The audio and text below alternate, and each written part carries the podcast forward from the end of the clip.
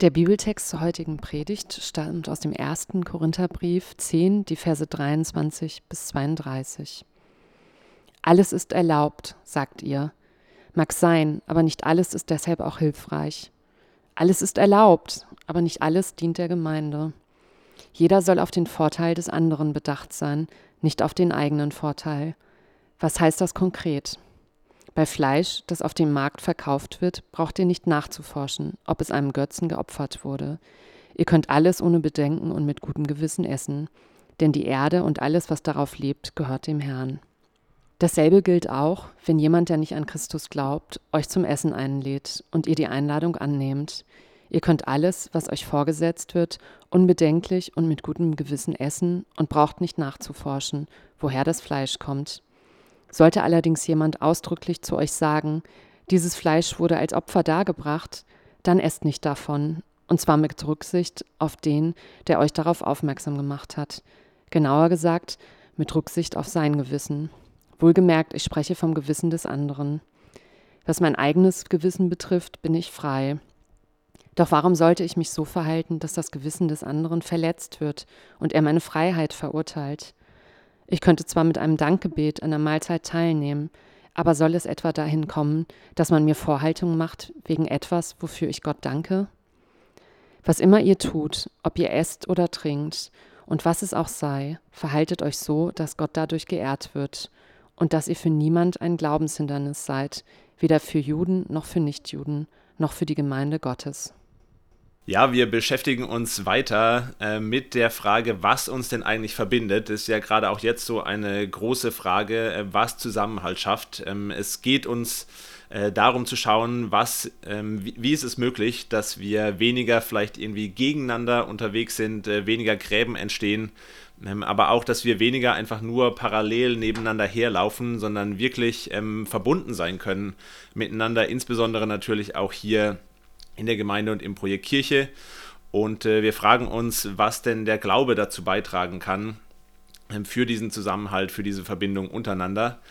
Und äh, wir schauen uns dazu verschiedene Texte aus dem ersten Korintherbrief an. Ihr habt das vielleicht schon gemerkt, wenn ihr die letzten Wochen dabei wart. Wir springen da so ein bisschen hin und her wir gehen jetzt nicht den ganzen Brief chronologisch von Anfang bis Ende durch. Äh, das eignet sich aber auch ganz gut. Äh, der Brief eignet sich auch ganz gut dazu, weil Paulus, der den Brief geschrieben hat, da so auf verschiedene Ereignisse, auf verschiedene Dinge, die er gehört hat, aus der Gemeinde in Korinth eingeht. Und heute geht es eben, äh, wie gesagt, um Verzicht oder wie ihr das in der Begrüßung vielleicht schon gehört habt. Ähm, und darum, dass das den Leuten dort auch gar nicht so einfach gefallen ist. Äh, aber bevor wir äh, weiter auf den Text und die Situation damals eingehen, äh, will ich auf die Umfrage schauen und auf das, wie es uns denn damit geht, auf Dinge zu verzichten, beziehungsweise was Dinge sind, die uns schwerfallen. Ich blende das Ergebnis mal kurz ein, dass ihr das auch sehen könnt. Einen Moment. So, ich hoffe, das funktioniert und ihr könnt das sehen. Es haben 26 Leute teilgenommen. Herzlichen Dank. Äh, danke auch Anne ums, äh, für das äh, schöne Anmoderieren nochmal in der Begrüßung. Und äh, es sind einige sehr spannende Dinge dabei. Also ganz ähm, vorne mit dabei sind auf jeden Fall Freunde, äh, oder das ganze Thema Gemeinschaft sehe ich hier auch. Äh, mein Freund, Freundschaft, Familie, Familienzeit. Äh, ganz viele Dinge, die mit Freunden zu tun haben, mit Kontakten zu tun haben, Kontakt zu Menschen, also so zusammen zu sein. Ist auf jeden Fall ganz vorne mit dabei. Ähm, was mir auch noch aufgefallen ist, es gibt hier so einige kleinere Sachen rund um das Internet, soziale Medien, Netflix, solche Dinge, auf die es uns vielleicht schwerfällt äh, zu verzichten. Musik ist vorne mit dabei ähm, und auch ein, Post, ein Podcast. Ähm, und äh, natürlich auch äh, ganz viele Genussmittel. Eins meiner Lieblingsdinge ist hier Käse. Ich verstehe nicht, wie. naja, egal. Würde mir jetzt, glaube ich, nicht am allerschwersten fallen. Ähm, ganz schön fand ich auch äh, Atmen. Das würde uns wahrscheinlich allen sehr schwer fallen, darauf zu verzichten. Also danke euch äh, für diese Eindrücke. Es sind ganz, ganz viele unterschiedliche Sachen äh, mit dabei und äh, ich dachte, das ist ein toller Einstieg, sich das mal so anzuschauen und zu sehen, was sind eigentlich Dinge, auf die es uns schwerfällt zu verzichten. So, und äh, wie äh, Anne das schon gesagt hat, ähm, gibt es so drei Felder, sage ich mal, drei Bereiche, in denen wir im Moment äh, oder in denen Verzicht für uns im Moment ein Thema ist. Das ist zum einen durch die Einschränkungen, durch die pandemiebedingten Einschränkungen ähm, verzichten wir auf Dinge, ähm, eben zum Beispiel Familie zu besuchen, Freunde zu sehen, äh, Kontakt zu Menschen ähm, aus persönlichen Gründen, weil wir vielleicht auch von was überzeugt sind, verzichten wir auf Dinge wie zum Beispiel Kinderriegel oder so, äh, was uns aber schwerfällt. Ähm, oder dann eben auch für andere Menschen verzichten wir auf was. Ähm, also Freizeit wurde zum Beispiel auch genannt oder Musik ist vielleicht so ein Beispiel, was auch in der Umfrage vorkam, wo man zumindest darauf verzichtet, sie für die Nachbarn laut anzuhören. Und ich will das Thema der Predigt heute Morgen direkt mal äh, so ein bisschen fokussieren und äh, eingrenzen, einfach, dass auch keine Missverständnisse entstehen und so ein bisschen klarer wird, äh, worum es geht heute Morgen. Und zwar will ich äh, nicht über die ersten beiden Dinge sprechen, also nicht um die Dinge, auf die wir jetzt wegen der Pandemie auch so ein bisschen gezwungen sind oder zumindest angehalten zu verzichten. Ähm, ich finde, das ist so ein Bereich von Verzicht, den man vielleicht auch als äh, Verlust bezeichnen könnte, gerade bei dem Thema, was äh, viele angesprochen haben, mit Kontakte oder Umarmungen war ja auch ein Wort, was vorkam, Zeit mit Freunden. Äh, das ist was, was ja auch schmerzhaft ist, was uns auch auf die lange Dauer, die wir das jetzt schon erleben, überhaupt nicht gut tut. Und ich glaube, auch da ist der Glaube eine großartige Ressource und hat uns ganz viel zu geben. Auch da können wir ähm, vor Gott trauern, äh, können wir Trost bei ihm finden. Darum geht es aber heute Morgen nicht. Und auch so dieses Persönliche, worauf wir uns vielleicht vorgenommen haben zu verzichten, wie alles rund um Schokolade oder soziale Medien oder so, wo wir uns vielleicht in Verzicht üben wollen, wo es aber vielleicht eben auch so ein bisschen einfach um Selbstdisziplin geht, dass äh, wir uns zusammenreißen und auf was verzichten. Ähm, auch das ist was, wo der Glaube äh, meiner Meinung nach helfen kann, aber auch darum geht es heute Morgen nicht sondern es geht in diesem Text eben tatsächlich darum, für andere Menschen auf was zu verzichten.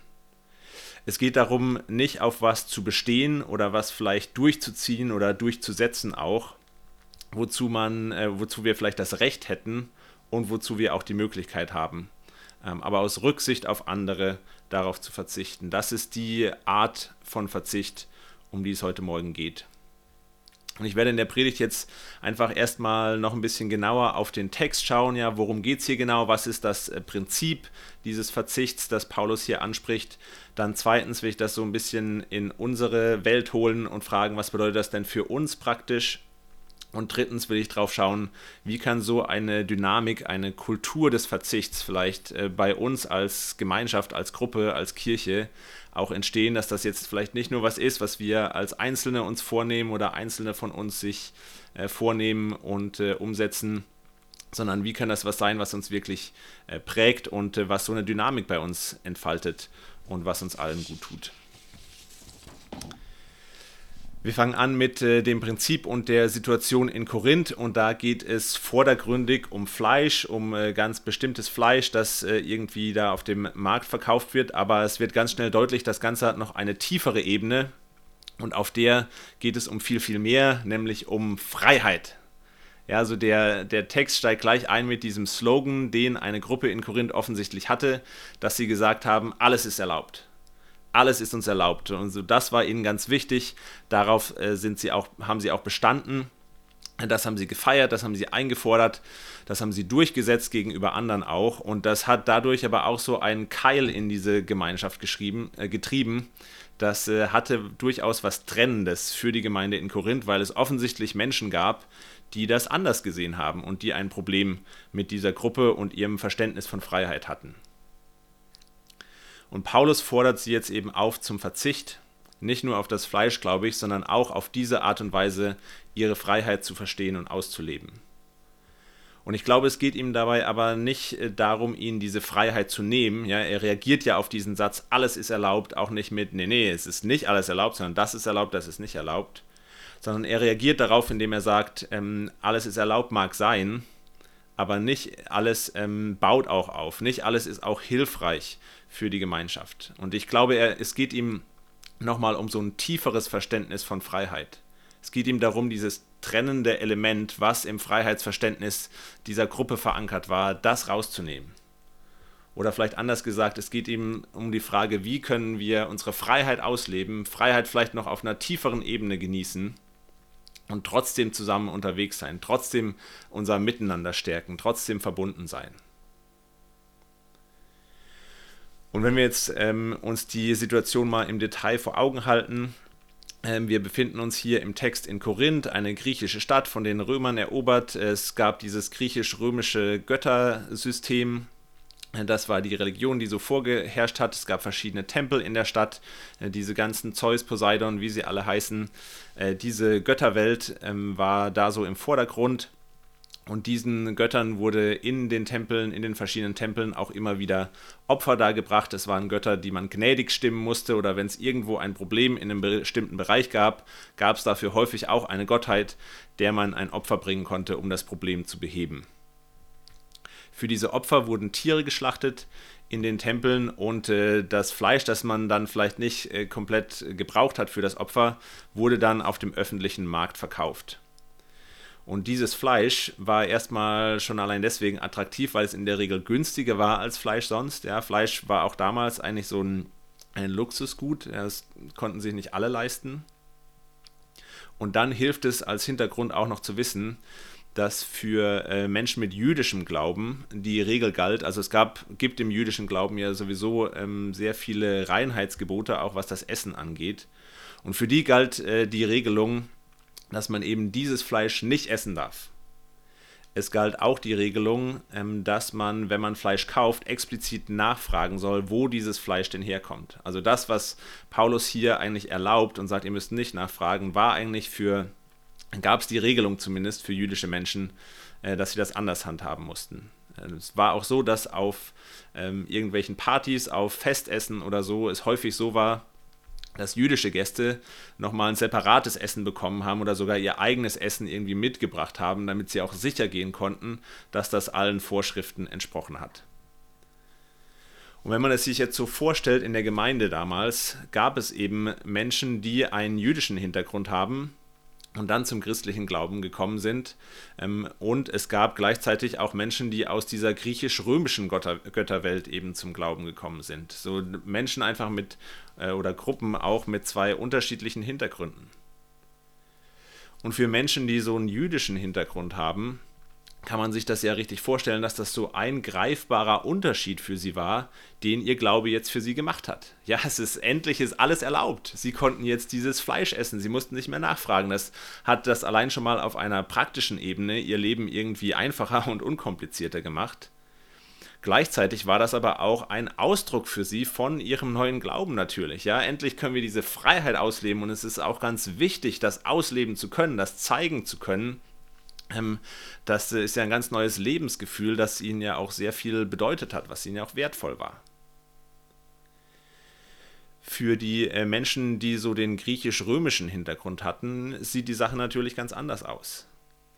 Die haben ja bewusst eine Entscheidung getroffen, diese Götterwelt, den Tempel, den Opferkult und alles, was dazugehört, hinter sich zu lassen. Sie haben sich dagegen entschieden und wollen jetzt Jesus nachfolgen, wollen der christlichen Gemeinde angehören. Und für die ist es dann natürlich ähm, gelinde gesagt irritierend, wenn dann plötzlich Leute so, äh, das so handhaben, als ob das überhaupt gar nichts wäre, irgendwelches Fleisch zu essen, wo man es zumindest nicht weiß oder wo sie es vielleicht sogar wissen, dass das Teil von irgendeiner so Opferzeremonie war. Ja, die waren brüskiert, das war ein Problem für sie.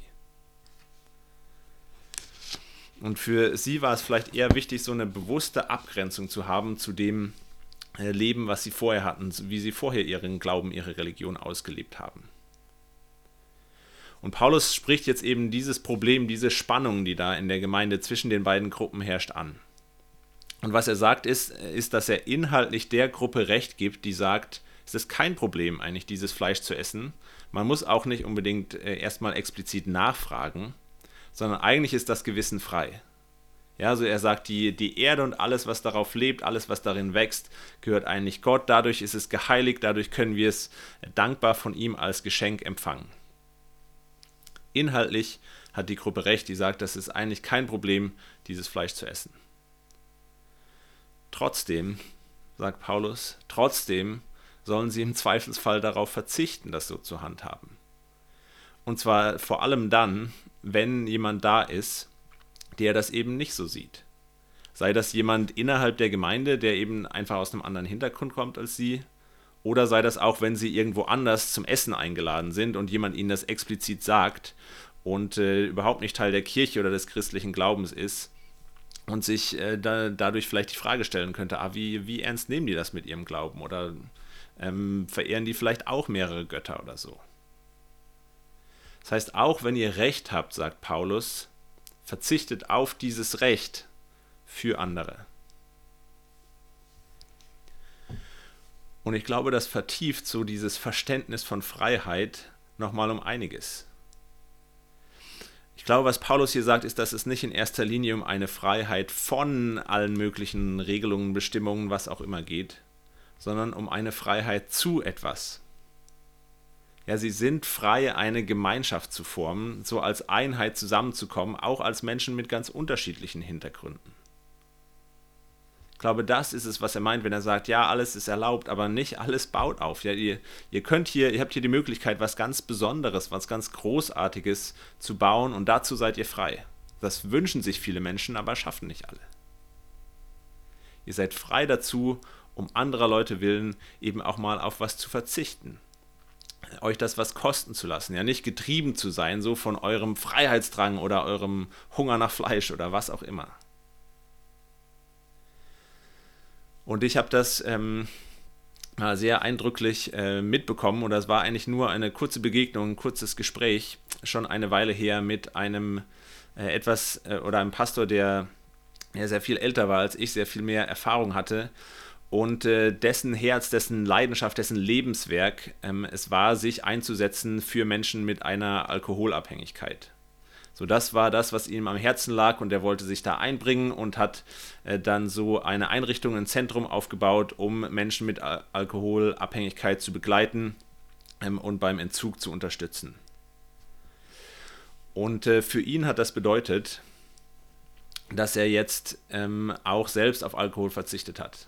Ja, also nicht nur, wenn er mit diesen Menschen zusammen war, sondern das war was, was ihm wichtig war, das vorzuleben, das den Leuten auch sagen zu können, ohne Alkohol kann man trotzdem ein tolles Leben führen, kann man es trotzdem genießen. Und das war jetzt kein Typ, äh, der irgendwie grundsätzlich was gegen Alkohol hatte oder das sowieso nicht mochte. Das war mitten in so einem Weinanbaugebiet und der Mann konnte fantastisch über Wein sprechen, kannte sich deutlich besser aus als ich. Ähm, aber trotzdem war ihm das wichtig, darauf zu verzichten und er konnte das. Er stand sich selbst mit seinem Traum, mit seinem Anliegen nicht im Wege, sowas aufzubauen. Das finde ich schon eine beeindruckende Freiheit, die er da an den Tag gelegt hat und wo er nicht gebunden war sozusagen davon, dass, er, dass ihm Wein eben schon auch ganz gut geschmeckt hat.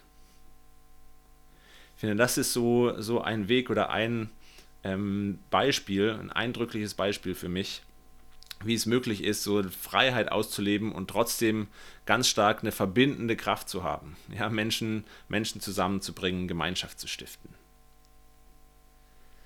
Und das ist vielleicht erstmal so eine Frage, die ich euch mitgeben will oder was mich auch interessiert. Ähm, vielleicht kommen wir da im Gespräch nachher äh, noch drauf oder so. Aber ist, ist das nicht die größere Freiheit? Ist das nicht eine tiefere Freiheit, im Zweifelsfall auch verzichten zu können, anstatt ähm, einfach die Freiheit zu haben, zu tun und zu lassen, was man will? So eine unabhängige Freiheit.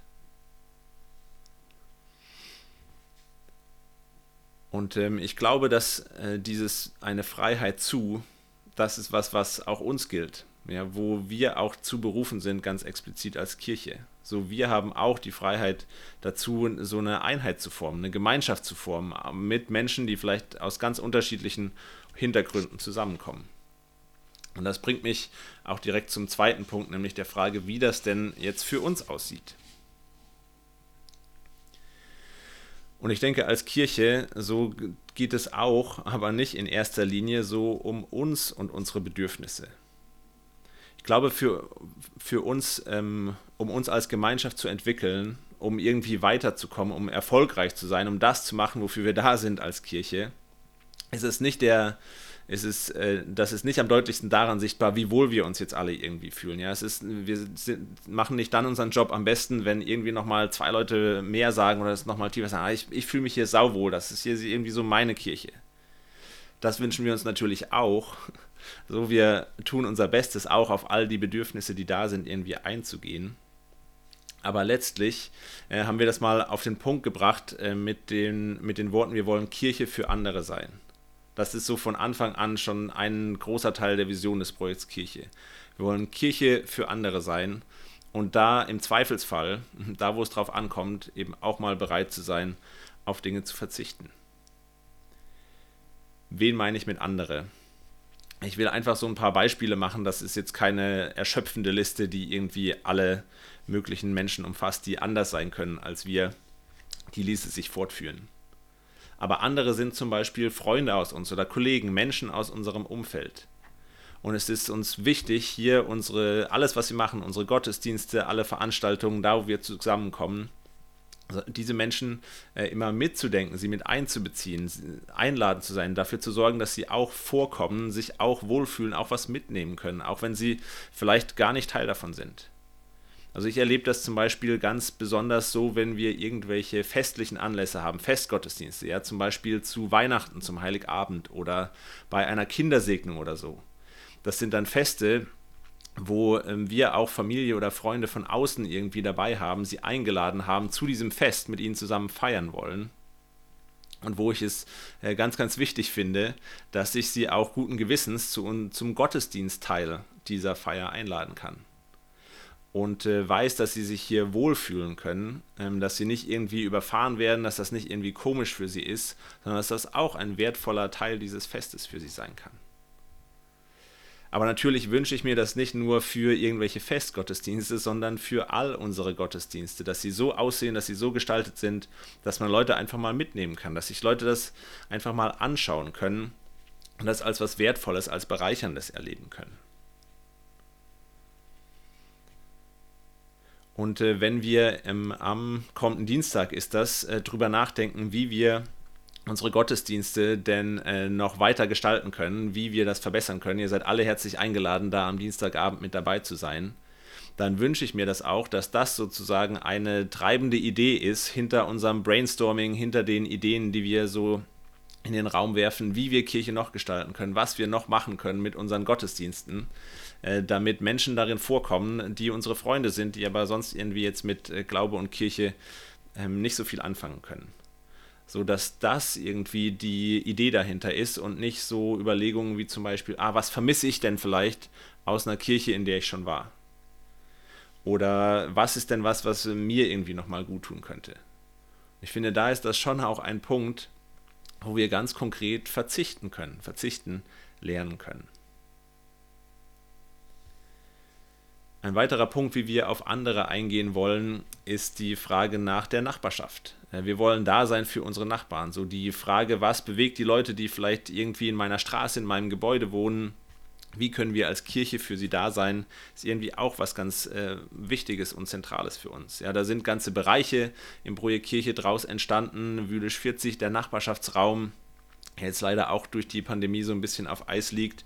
Ähm, oder ich finde auch der Arbeit- und Glaubebereich ist letztlich, ähm, hat letztlich ganz groß das Anliegen, auch für Menschen da zu sein, mit denen wir vielleicht ähm, zusammenarbeiten, uns zu fragen, wie und wo der Glaube da eine Rolle spielt. Und das sind ja auch so Bereiche, die tun natürlich uns auch gut, die sind auch für uns da, sind aber auch Bereiche, von denen ganz viele Menschen profitieren, die dann auch teilnehmen an Angeboten in diesen Bereichen, die jetzt nicht im Projekt Kirche sind und wo wir in erster Linie diejenigen sind, die sich investieren. Das ist ja auch eine Art von Verzicht, dass wir äh, mehr einbringen, Veranstaltungen machen, wo wir uns investieren, anstatt besonders viel für uns jetzt nur rauszuholen. Weiteres Beispiel ist auch äh, Kirche für andere von uns. Also wir, bei uns ist das ja auch so, dass wir aus ganz unterschiedlichen Hintergründen zusammenkommen, kirchlich unterschiedliche Hintergründe, katholische, evangelische Staatskirche, charismatische Kirche, gar keine Kirche. Ähm, bei uns ist es auch so, dass wir in ganz unterschiedlichen Lebensphasen irgendwie sind und dass wir von daher kommt auch ganz unterschiedliche Anliegen haben.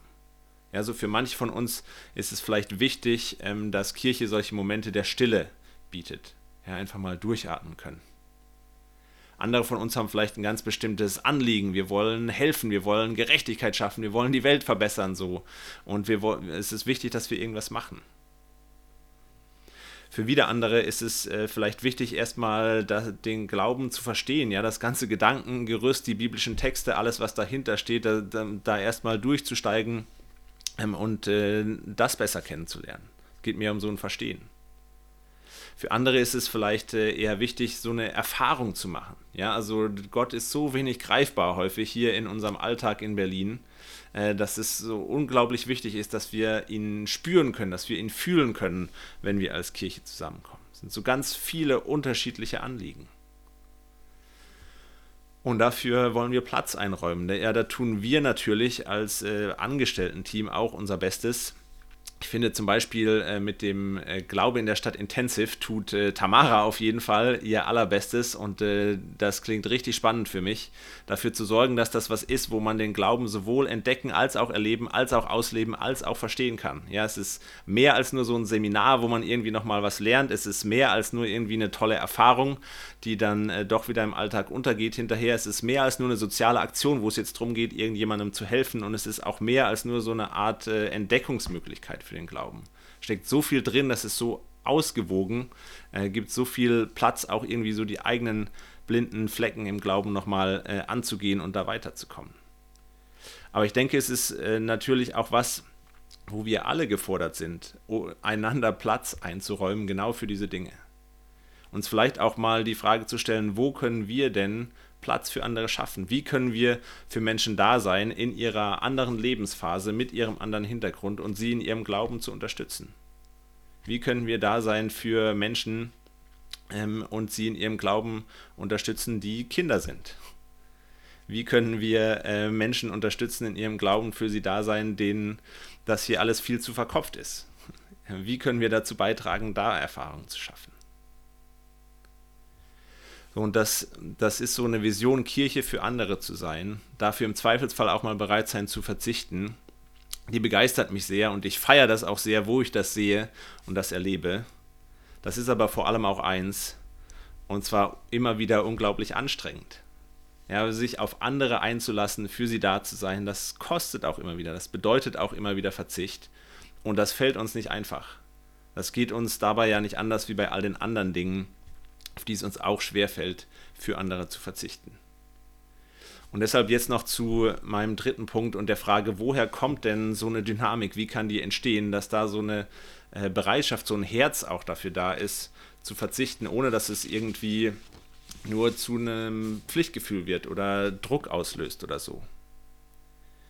Und einen ganz entscheidenden Hinweis äh, sehe ich da in unserem Text in Vers 31 wo es darum geht, äh, dass äh, Gott geehrt wird. Also dass wir mit allem, was wir tun, ob wir essen, ob wir trinken, ob wir zusammenkommen, egal was wir machen, das Ziel davon soll sein, dass Gott geehrt wird.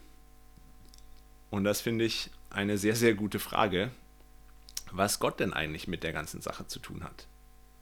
Ja, denn so das Thema Verzicht aus Rücksicht auf andere oder meine Freiheit hört da auf, wo die Freiheit des anderen anfängt und so, das sind ja alles Werte oder Prinzipien, die auch andere Menschen hochhalten, die auch andere Menschen so leben oder die ihnen wichtig sind, jetzt ganz unabhängig von Gott. Und ich glaube, Gott ähm, kann diese Perspektive, Gott zu ehren, kann aber trotzdem unglaublich äh, befreiend sein, ist unglaublich wichtig für diese Dynamik. Ja, unser Freiheitsbedürfnis ist, glaube ich, bei vielen von uns so tief drin, das ist so ein existenzielles Anliegen, dass, ähm, dass das schnell mal jeden Gedanken irgendwie an Gott ausblenden kann. Also zum Beispiel, wenn man vielleicht äh, so auf der Suche nach Freiheit verschiedene Erfahrungen gemacht hat, ja, so wie in Korinth vielleicht gedacht hat, ah, okay, Freiheit heißt, alles ist erlaubt, ich bin einfach unabhängig, ich gehe los, mache mein eigenes Ding. So, dann führt das im Extremfall zumindest ja auch äh, in die Isolation. Ist man allein, ist ja auch nicht das Ziel, was man will. Oder wenn man Freiheit irgendwie so als, äh, als eine tolle Erfahrung, äh, als, den, als einen tollen Kick irgendwie erlebt und irgendwie überall dabei ist, wo irgendwie was los ist, immer mitzieht, äh, immer am, am Feiern ist, dann kann das im, im Zweifelsfall auf die Spitze getrieben natürlich auch dazu führen, dass man eben immer nur noch auf der Suche nach dem, nach dem nächsten Rausch ist sozusagen und äh, da eher getrieben und abhängig wird als frei. Oder auch Freiheit im Sinne von, ich kann mir alles leisten, so, ich, ich habe die Freiheit, äh, ich gönne mir viele Dinge. Auch da machen Menschen ja die Erfahrung, dass was man besitzt, einen am Ende dann doch besitzt und so weiter.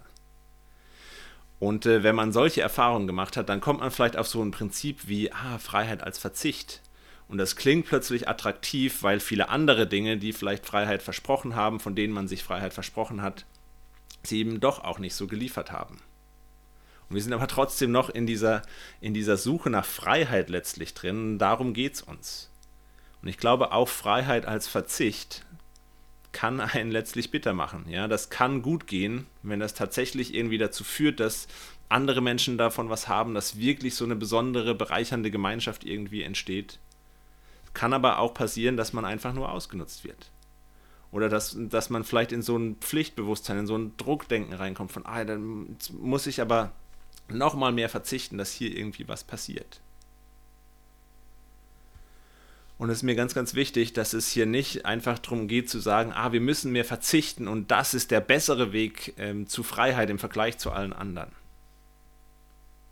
Sondern es geht darum zu verzichten, weil wir frei sind. Und ich denke, Gott zu ehren bedeutet nicht unbedingt in erster Linie erstmal auf ganz viel zu verzichten für ihn, sondern es bedeutet daran zu glauben, dass wir eben frei sind, weil er für uns verzichtet hat. Also Jesus hat ja den ultimativen Verzicht gelebt, als er am Kreuz für uns gestorben ist und hat damit auch was Einzigartiges ein Stück weit geschaffen. Das macht uns frei. Und wir ehren Gott, wenn wir das erstmal einfach annehmen und das glauben können. Ich will das noch an einem letzten äh, Beispiel versuchen deutlich zu machen und zu illustrieren.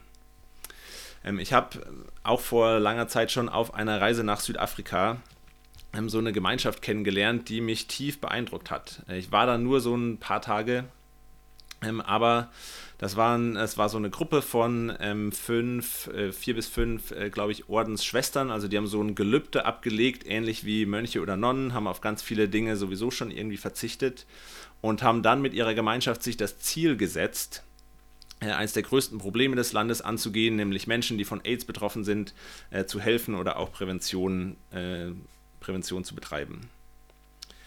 Und als ob das nicht schon irgendwie genug Belastung und Aufgabe wäre, haben sie sich auch noch den Namen äh, Kenosis gegeben. Das ist ein griechisches Wort, was auch für Verzicht oder für Selbstentäußerung sozusagen steht. Ja, das ist sozusagen ein, ein Terminus technicus, ein Ausdruck für die Selbstentäußerung Christi, dass er wirklich alles aufgegeben hat. Das heißt, wenn man da so drauf schaut und sich das anschaut, dann verzichten sie sowieso schon auf viel in ihrem Leben, haben sich eine riesige Aufgabe aufgeladen und haben jetzt auch noch irgendwie diesen geistlichen Druck, da irgendwie was ähm, zu machen. Und ich muss sagen, mich, mich würde das erschlagen. Ja? Also so, so frei bin ich dann doch nicht, dass ich das irgendwie könnte. Und vielleicht geht das der einen oder dem anderen ähnlich, wenn ihr mich hier reden hört über Kirche für andere und ähm, darüber, dass wir doch in Berlin auch irgendwie was beitragen sollen zu mehr Miteinander oder so. Ist ja auch irgendwie eine riesige Aufgabe. Ja, mir geht das manchmal so, dass das äh, erschlagend für mich wirkt. Und ich denke, oh, das bedeutet noch mehr Verzicht. So, auf, auf was soll ich denn noch verzichten? Oder vielleicht auch denke, es gibt ja so viele Leute hier auch, die sich einbringen, die schon auf so viel verzichten. Warum kommt denn nicht mehr bei rum so? Warum, warum ist unsere Gemeinschaft nicht besonderer? Warum macht das nicht noch mehr einen Unterschied in der Stadt? Und ich denke, wenn es euch so geht, wenn es uns so geht, dann ist der erste und wichtigste Schritt, das immer wieder sacken zu lassen, das Gott zu ehren, bedeutet das zu glauben, dass wir frei sind, weil er verzichtet hat. Ja, also wir müssen hier überhaupt gar nichts aufbauen, indem wir großartig verzichten. Wir müssen auch nicht aus Pflichtbewusstsein irgendwie uns ganz viel um andere Menschen, wer auch immer die für uns sind, kümmern. So Gott hat da schon ganz, ganz viel erreicht und Gott macht das schon. Und ich glaube, bei diesen Kenosis-Schwestern, bei dieser Gemeinschaft, ist das ganz tief eingesunken. Die haben mir das nicht irgendwie gesagt oder erklärt oder so weiter. Ich habe nicht den Gedanken davon her. Aber ich habe sie einfach so wahrgenommen. Ich habe sie so erlebt.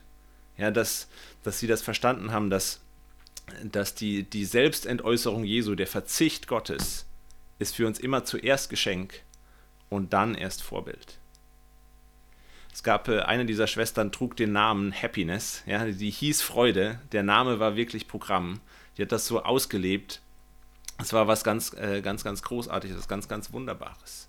Sie, dass sie das einfach so im Herzen getragen haben, im Innersten verstanden haben, wie sehr sie beschenkt sind durch den Verzicht Gottes und wie sehr das erst danach auch Vorbild für sie ist. Und ich finde, das ist ja schon was ziemlich Cooles, so diese, diese Gemeinschaft haben zu können, die Welt mal durch die Perspektive von anderen eben auch zu sehen. Füreinander da zu sein, sich zu investieren, das dann aber auch zurückzubekommen. Ja, so, so ein Miteinander zu erleben. Und nachdem es jetzt heute um Verzicht ging und in der Woche davor um Rücksicht und in der Woche davor um Demut, äh, verspreche ich euch, dass es am kommenden Sonntag dann auch nochmal äh, mehr der Fokus darauf liegen wird, liegen wird, warum sich das Ganze auch lohnt ähm, und was dabei Großartiges entstehen kann. Und ich freue mich, wenn ihr auch dann wieder mit dabei seid. Amen.